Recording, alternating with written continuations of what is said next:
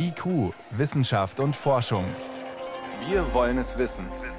Ein Podcast von Bayern 2. Es geht in der ganzen Republik jetzt darum, nochmal möglichst viele Menschen zu motivieren, sich impfen zu lassen, aufzuklären, zu erklären, zu informieren. Eine große gesellschaftliche Kraftanstrengung, um heute nochmal für das Impfen zu werben. Bayerns Gesundheitsminister Klaus Holleczek hofft auf einen spürbaren Effekt der bundesweiten Impfaktionswoche. Sprechen wir gleich drüber. Außerdem, die IAA ist rum, die E-Autos bleiben. Wie klimafreundlich sind die mittlerweile tatsächlich? Und warum freuen sich Forschende über tote Wildschweine, die wochenlang im Wald rumliegen? Antworten gibt's hier. Herzlich willkommen. Wissenschaft auf Bayern 2 entdecken. Heute mit Birgit Magira. 77 von 100 Erwachsenen haben bisher mindestens eine Impfdosis gegen Corona erhalten. Jugendliche mit eingerechnet sind das 55 Millionen Menschen in Deutschland, die mindestens eine Spritze bekommen haben. Und jeden Tag kommen ein paar hunderttausend dazu. Das reicht aber nach Ansicht von Medizinern nicht, um die Pandemie restlos einzudämmen.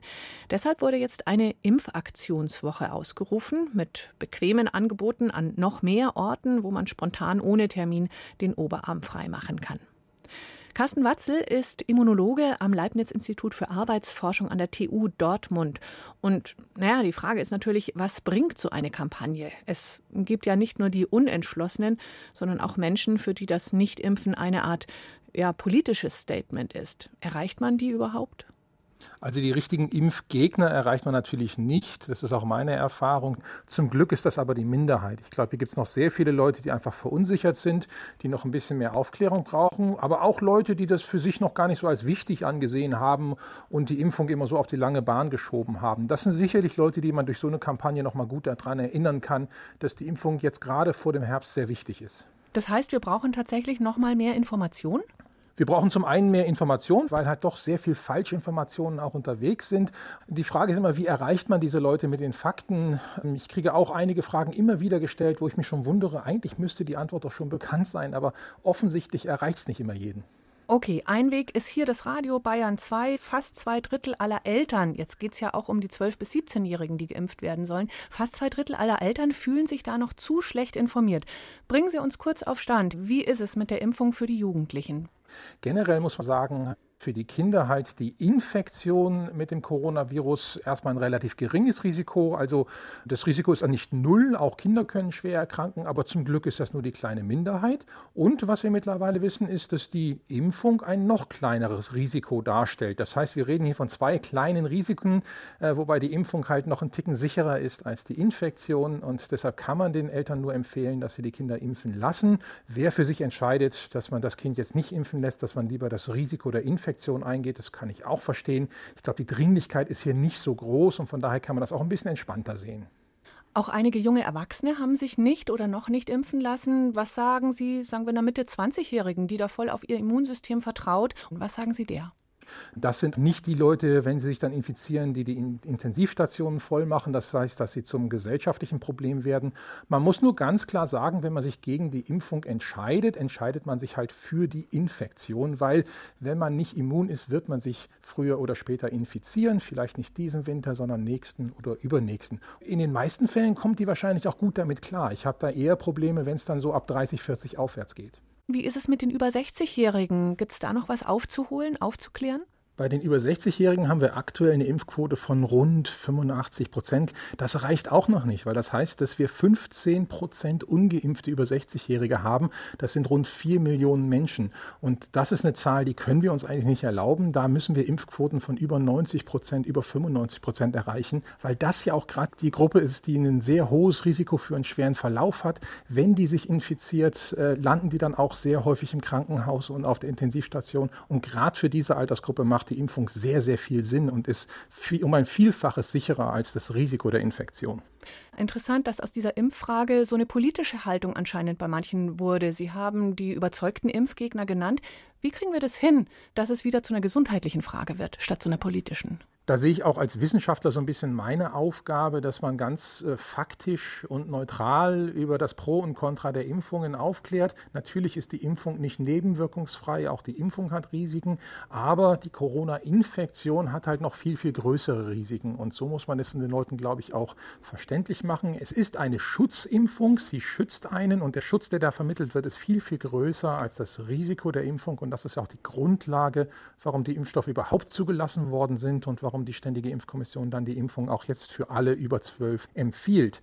Und auch wenn es vielleicht manchmal als Angstmacherei dargestellt wird, es ist nun mal so, dass sich aktuell eher die Nicht-Geimpften infizieren. Und gerade wenn man auf die Krankenhäuser oder die Intensivstationen schaut, findet man da halt sehr, sehr viele Ungeimpfte. Und das sollte, glaube ich, nochmal nicht angstmachend, aber ein großes Argument dafür sein, dass die Impfung doch sehr gut zu schützen scheint. Letztendlich geht es um Vertrauensverlust, heißt es immer wieder. Wie kann man dieses Vertrauen wiedergewinnen? Das Vertrauen kann man, glaube ich, nur wieder gewinnen, wenn man das äh, als Gemeinschaftsaktion darstellt. Es geht ja gar nicht darum, dass der Einzelne jetzt ein Opfer bringen muss, sondern es ist ganz klar, dass das eine gemeinschaftliche Aufgabe hier ist, als Gesellschaft durch diese Pandemie zu kommen. Das bestand anfangs darin, dass wir alle uns etwas einschränken mussten, Maske tragen mussten, Kontakte vermeiden müssten. Und äh, jetzt ist der Weg aus dieser Pandemie ganz klar, indem man die Schutzimpfung auch in Anspruch nimmt. Und da kann man zum einen das, das, die gesellschaftliche Verantwortung Verantwortung vielleicht äh, äh, betonen, aber die Impfung bringt auch einem persönlich was, selbst wenn man sehr jung ist. Wir sehen andere Länder, die haben das schon erfolgreich gemacht. Dänemark hat mit einer sehr hohen Impfquote erreicht, dass alle Beschränkungen gelockert werden können. Da hoffe ich, dass wir dann irgendwann auch hinkommen. Nur aktuell müssen wir in Deutschland noch bestimmte Auflagen haben, weil sonst kommen wir nicht sehr gut durch den Winter. Carsten Watzel war das, Immunologe an der Technischen Universität Dortmund, anlässlich der Corona-Impfwoche, die heute begonnen hat. Vielen Dank fürs Gespräch. Sehr gerne. Und weil wir in diesen paar Minuten natürlich vieles nur kurz anreißen oder gar nicht ansprechen konnten, lesen Sie gern in Ruhe nach. Wenn Sie das Gefühl haben, Sie brauchen mehr Informationen im Netz, zum Beispiel unter br24.de unter dem Button Coronavirus, da finden Sie alles immer aktuell und sorgfältig recherchiert.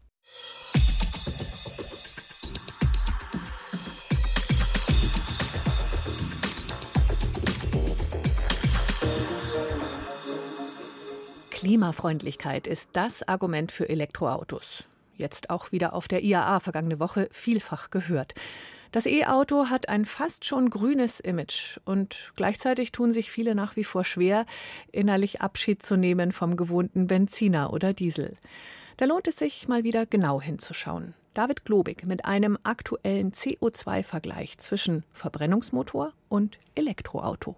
Auch wenn in der Politik und in der Autoindustrie viele noch davor zurückschrecken, sich auf den Autoantrieb der Zukunft festzulegen, für Kerstin Meyer von der Initiative Agora Verkehrswende ist die Sache eindeutig. Insgesamt geht die Tendenz ganz klar in Richtung batterieelektrisches Fahrzeug.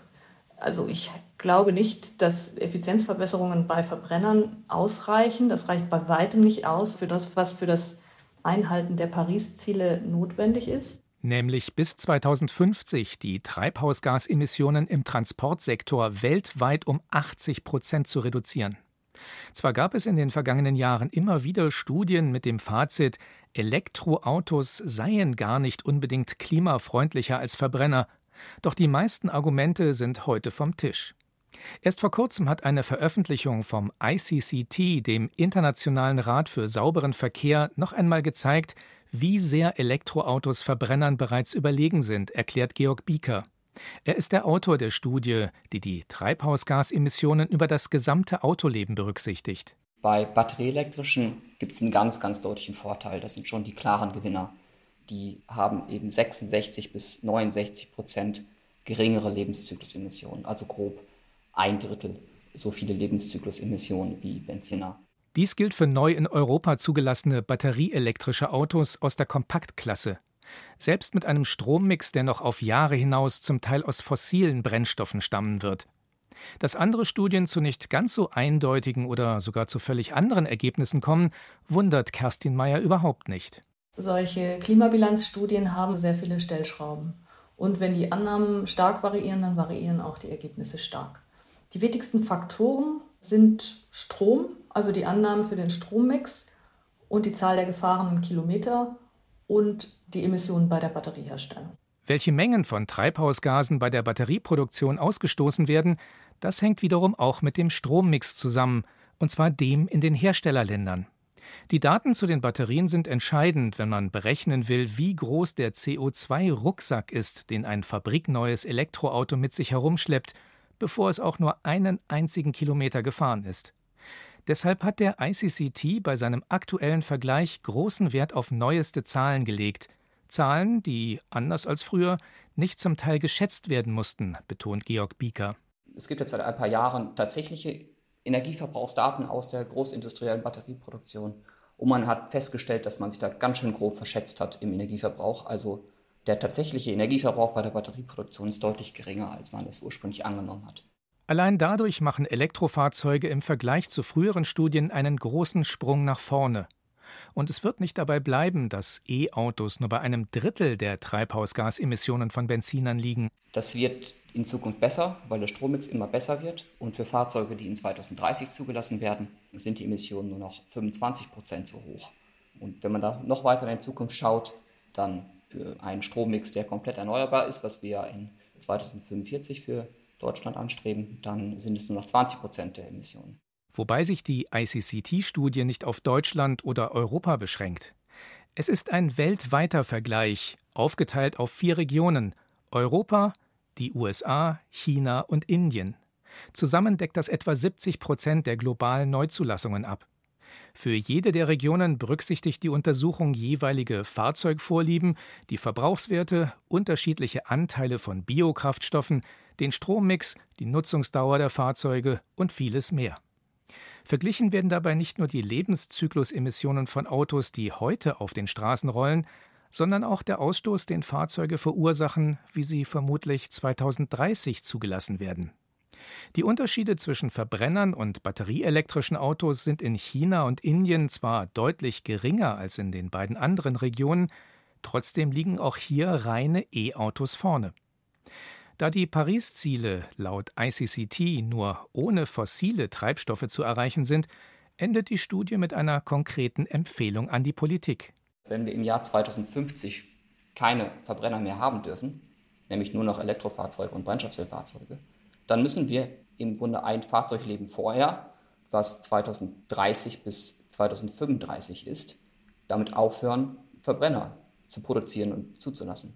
Für Länder wie Deutschland, die schon 2045 klimaneutral sein wollen, müsste der Zeitplan sogar noch ambitionierter aussehen. Das Ende der Verbrennungsmotoren wäre da eigentlich bereits in den 2020er Jahren fällig. Denn ungefähr 18 Jahre alt werden Pkw bei uns im Schnitt, bevor sie bei der Autoverwertung landen. Eine einfache Rechnung. David Globig mit einer CO2-Zwischenbilanz in Sachen E-Auto. Schon jetzt gibt es für einen herkömmlichen Neuwagen kaum mehr vernünftige Argumente. IQ, Wissenschaft und Forschung gibt es auch im Internet. Als Podcast unter bayern2.de. Ein lebendiger Wald mit möglichst vielen Tieren und Pflanzen, der braucht Totholz, also umgefallene Bäume, abgebrochene Äste, die einfach mal so liegen bleiben. Da freuen sich Pilze, Moose, viele verschiedene Insekten. Und deshalb werden immer mehr Wälder nicht mehr picobello aufgeräumt, zugunsten der Biodiversität. Manche Forstexperten gehen noch einen Schritt weiter. Sie wünschen sich, dass auch tote Tiere hier und dort herumliegen sollen als Nahrung für Insektenlarven und zum Beispiel auch für sogenannte Aaskäfer. Alles im Sinne der Artenvielfalt. Nur in welchem Abstand sollten diese Nahrungsquellen denn liegen, damit die Käfer sie auch finden? Das wurde im Nationalpark Bayerischer Wald erforscht.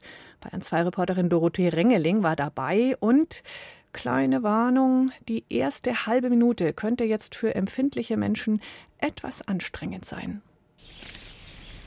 Christian von Hörmann und Christine Heilmann laufen durchs Dickicht. Ihr Ziel? Ein totes Wildschwein. Es liegt seit zwei Wochen an einem besonderen Platz im Nationalpark Bayerischer Wald. An allen Körperöffnungen bewegt sich eine breiige, weiße Masse, unzählige Fliegenlarven, die das Kadaverfleisch fressen. Schließlich hört man sie. Fliegen. Ganz nah am Kadaver kommt noch ein Rauschen dazu, von den Körpern der unzähligen Fliegenlarven, die aneinander reiben.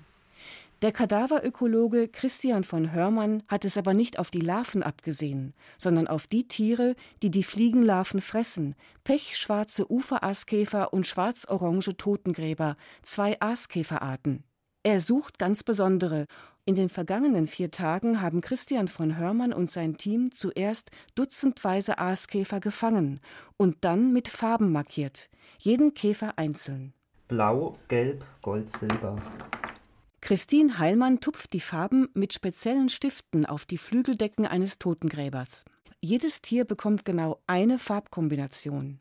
Und wenn wir dann den Käfer später wiederfinden, wissen wir ganz genau, dass es sich um dieses Individuum handelt. Denn die Wissenschaftler haben die markierten Aaskäfer mitten im Wald an neun Stellen freigelassen. Die sind zwischen 200 Meter und 5 Kilometer von insgesamt sechs Kadavern entfernt, die sie im Wald ausgelegt haben: tote Rehe, Wildschweine und Rotwild. Sie wollen herausfinden, wie weit fliegen eigentlich Aaskäfer, bis sie große Kadaver finden. Mit dem Forschungsergebnis könnte er zum Beispiel Waldbesitzern Empfehlungen geben, in welchen Abständen sie Kadaver im Wald belassen sollten. Denn viele Wälder sind heute zerstückelt in Waldflächen und Offenland, also zum Beispiel Wiesen. Die Aaskäfer müssen es von Waldfläche zu Waldfläche schaffen. Deshalb ist es so wichtig, ihre maximale Flugdistanz zu erforschen. Würden wir einen Maximalwert, sagen wir mal, von drei oder vier Kilometer kriegen und das nächste Waldstück kommt vielleicht in zehn Kilometer Entfernung, würde diese Population natürlich in ihrem Waldstück bleiben müssen. Dann gibt es natürlich auch Probleme wegen Inzucht und die genetische Durchmischung wäre schlecht. Uferaaskäfer und Totengräber sind die zahlreichsten Käferarten auf großen Kadavern. Sie sind extrem wichtig für die Biodiversität, denn ihre Beutetiere, die Fliegenlarven, ernähren sich vom Kadaverfleisch. Je mehr Fliegenlarven die Käfer verputzen, umso mehr Kadaverfleisch bleibt über, auf das sich andere Aaskäferarten stürzen. Jetzt knien Christian von Hörmann und Christine Heilmann vor dem Wildschweinkadaver, ausgerüstet mit Handschuhen und einer Plastikbox, in die die markierten Käfer sollen. Oh, schau mal, da ist ein markierter. Und sogar alles pink. Alles, alles pink, da wissen wir dann genau welcher. Ein Uferaaskäfer. Vier lila Punkte prangen auf den tiefschwarzen Flügeldecken. In einer App suchen Sie die Stelle, an der Sie diesen Käfer haben fliegen lassen. Die Distanz von dort zum Wildschweinkadaver 772 Meter. Christian von Hörmann ist inzwischen zu einem großen Rotwildkadaver gegangen. Da sucht Annika Busse mit ihrem Team nach markierten Käfern. Schon nach ein paar Minuten krabbeln viele markierte Uferaaskäfer in der Plastikbox. Ungefähr 20. So viel hatten wir tatsächlich noch nie. Das war bis jetzt also wirklich der größte Erfolg an dem Kadaver. Das Ergebnis am Ende des letzten Forschungstages? Wir konnten insgesamt von 1000 markierten Uferaaskäfern 50 wiederfangen. Beim Totengräber von 150 war leider keiner dabei. Von den Distanzen her hatten wir tatsächlich von 200 Meter bis zu 5 Kilometer alles dabei. Christian von Hörmann kann schon ein erstes Fazit ziehen. Das heißt, wir haben jetzt einen ganz guten Wert. Wenn wir nämlich sagen, wir legen Kadaver in einem Bereich von 200 bis zu 5 Kilometer aus, haben die Käfer die Möglichkeit, tatsächlich von einem zum anderen zu gehen. Das heißt, auch ihren Genpool weiterzutragen, um auch Inzuchteffekte zu vermeiden. Bisher legen nur einige staatliche Forstverwaltungen absichtlich Kadaver aus. Das systematisch in allen Wäldern zu tun, wäre ein wichtiger Beitrag zur Artenvielfalt. Wenn Sie den Käfern auch noch beim Fressen zusehen wollen, also wenn Sie es wirklich sehen wollen, dann schauen Sie in der BR Mediathek Gut zu wissen. So heißt die Sendung, und zwar die vom vergangenen Samstag, 11.09. Dort gibt es den Beitrag über die Aaskäfer. Bayern 2. Wissenschaft schnell erzählt. Das macht heute Priska Straub und los geht's mit der weltweit größten Filteranlage für CO2. Die ist jetzt in Betrieb gegangen. Ja. Und zwar wo? In Island, ganz in der Nähe von Reykjavik. Die Anlage, die filtert nämlich Kohlendioxid aus der Luft heraus und speichert es dann langfristig im Untergrund. Das klingt nach einer guten Methode im Kampf gegen den Klimawandel? Ja, aber es ist zunächst einmal ein Pilotprojekt. Also es gibt ja viele Ideen, um die CO2-Konzentration in der Atmosphäre zu reduzieren. Einige Ansätze, die haben Ozeane im Visier, bei anderen geht es um Möglichkeiten an Land. Und diese sogenannte Carbon Capture and Storage Technologie, die setzt eben auf Filter. Ähnlich wie ein Baum das tut, wird CO2 eingefangen, chemisch gebunden und dann in den Boden versenkt, in 1000 Meter Tiefe eingelagert und da versteinert es dann sozusagen. Letztlich ist es natürlich ein ganz natürlicher Prozess, der wird nur mit den Filteranlagen beschleunigt, aber die Idee ist durchaus umstritten. Weil es auch Nachteile gibt? Na klar, einerseits das Verfahren ist ziemlich teuer und andererseits die Menge an CO2, die man da aus der Atmosphäre rausholen kann, ist im Verhältnis dazu relativ niedrig. Hm. Und im Prinzip, da muss es natürlich darum gehen, CO2 ganz grundsätzlich einzusparen. Dann ein ganz anderes Thema. Es geht um Paläontologen, die die Ernährung ausgestorbener Tierarten erforschen. Dazu nehmen sie nämlich meist Fossilien unter die Lupe, Kieferknochen, Zähne, gucken sich an, wie sind die Kieferknochen geformt, wie abgenutzt sind die Zähne und daraus schließen sie dann, ob die Tiere, Dinosaurier zum Beispiel, Fleisch- oder Pflanzenfresser waren und was sie gegessen haben. Mhm. Und jetzt haben Forscher aus Kanada mal eine weitere Methode ausprobiert. Sie haben die Schäden angeguckt, die Karies an den Zähnen hinterlassen hat. Ähm, Dinosaurier, lange her. Ich dachte, das ist ja. Äh, eine moderne Sache, Karies? Ja, es kommt tatsächlich auf die Ernährung an. Also auch Tiere, die viele Früchte essen und damit viel Zucker, die hatten schon vor Millionen von Jahren Karies und die sieht genauso aus wie bei uns. Da hat man mal eine Stichprobe gemacht an einer kleinen Primatenart aus Nordamerika und hat sich Zähne von über 1000 Individuen angesehen, rund 50 Millionen Jahre alt. Und mittels Computertomographie konnte man sichtbar machen, dass es überraschend viele mit Karies gab. Da heißt, dass Obst jetzt doch nicht so gesund ist. Ja, ähm, nein. Aber interessant sind die Ergebnisse vor allem, weil sie zu den Klimadaten passen. Die Karieshäufigkeit der Primaten passt nämlich zu den Klimaschwankungen. In Warmzeiten, wenn die Auswahl an Früchten groß ist, gibt es entsprechend viel Karies. Und in kühleren Perioden werden die, zart, werden die Zähne dann besser. Hm. Und zum Schluss, wir wissen ja alle, wie das Coronavirus aussieht. Die Bilder aus den Nachrichten haben wir alle im Kopf. Ja, bunt und recht hübsch eigentlich. Ja, die Illustrationen, die inspirieren sich zwar an echten Schwarz-Weiß-Bildern aus dem Elektronenmikroskop, aber sie sind stark bearbeitet, nachträglich koloriert. In der wissenschaftlichen Realität sieht das Virus viel langweiliger aus. Ja, man hat es halt aufgehübscht. Ne? Ja, jetzt wollten Wissenschaftler aus Barcelona noch wissen, wie solche Illustrationen wirken, haben Fragebögen verschickt und siehe da, je attraktiver das Virus aussieht, desto harmloser wird es empfunden. Man müsste es also eigentlich wieder hässlicher machen, oder? Ja, zumindest müsste man im Hinterkopf haben, dass es auch ein ästhetisch aufbereitetes Coronavirus trotzdem ziemlich ansteckend sein kann. Vielen Dank, Priska Straub, für die Kurzmeldungen aus der Wissenschaft.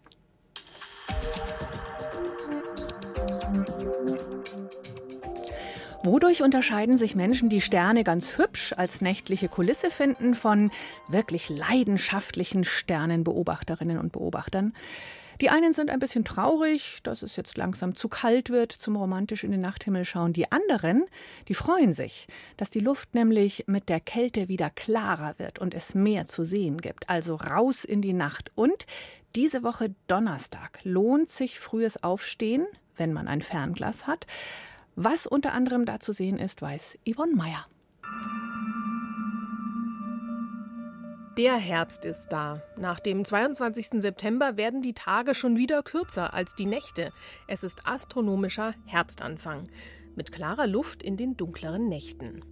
Immer noch markieren drei besonders helle Planeten den Himmel der Abendstern Venus am frühen Abend und Jupiter und Saturn. Die sind als auffälliges Paar im Südosten zu sehen, links der Milchstraße, schon ab halb neun Uhr. Links ist Jupiter und rechts der Saturn.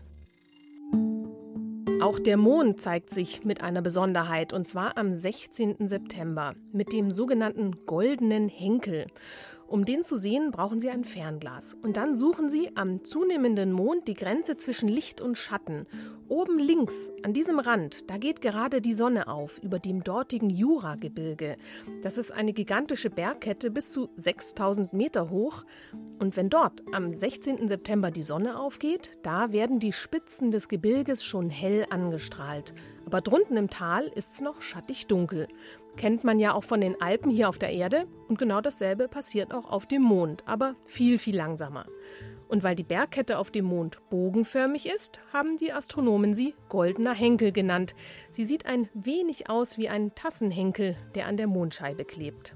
Mehr zum Sternenhimmel im September, den Sternbildern und Fotos von Galaxien und Planeten finden Sie unter br.de/slash Sternenhimmel. Und mit dem goldenen Henkel endet für heute IQ Wissenschaft und Forschung. Danke fürs Zuhören, sagt Birgit Magira.